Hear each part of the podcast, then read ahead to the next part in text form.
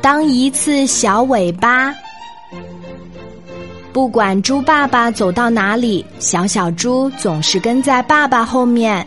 小小猪的好朋友小刺猬对他说：“小小猪，你老是跟在你爸爸后面，你是你爸爸的小尾巴。”小小猪说：“我才不是爸爸的小尾巴。”小刺猬好奇的问：“你是什么呢？”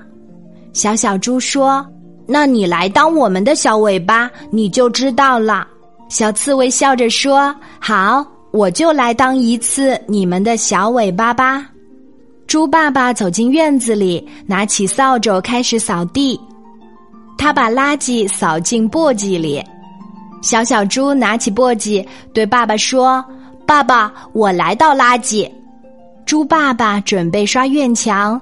他泡了一桶石灰水，小小猪跟在爸爸后面说：“爸爸，我帮你提石灰桶吧。”刷完墙，猪爸爸给小树、小花松松土、修修枝叶，小小猪跟在爸爸后面，也轻手轻脚的给小树、小花松土、浇水、捉虫子。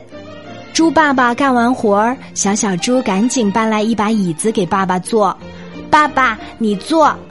还给爸爸泡了一杯热气腾腾的茶，然后说：“爸爸，你喝。”猪爸爸喝着香香的茶，说：“小小猪真是我的好帮手。”这个时候，跟在后面的小刺猬乐了，他一边跳一边拍着手说：“小小猪真能干，他是爸爸的好帮手，不是爸爸的小尾巴。”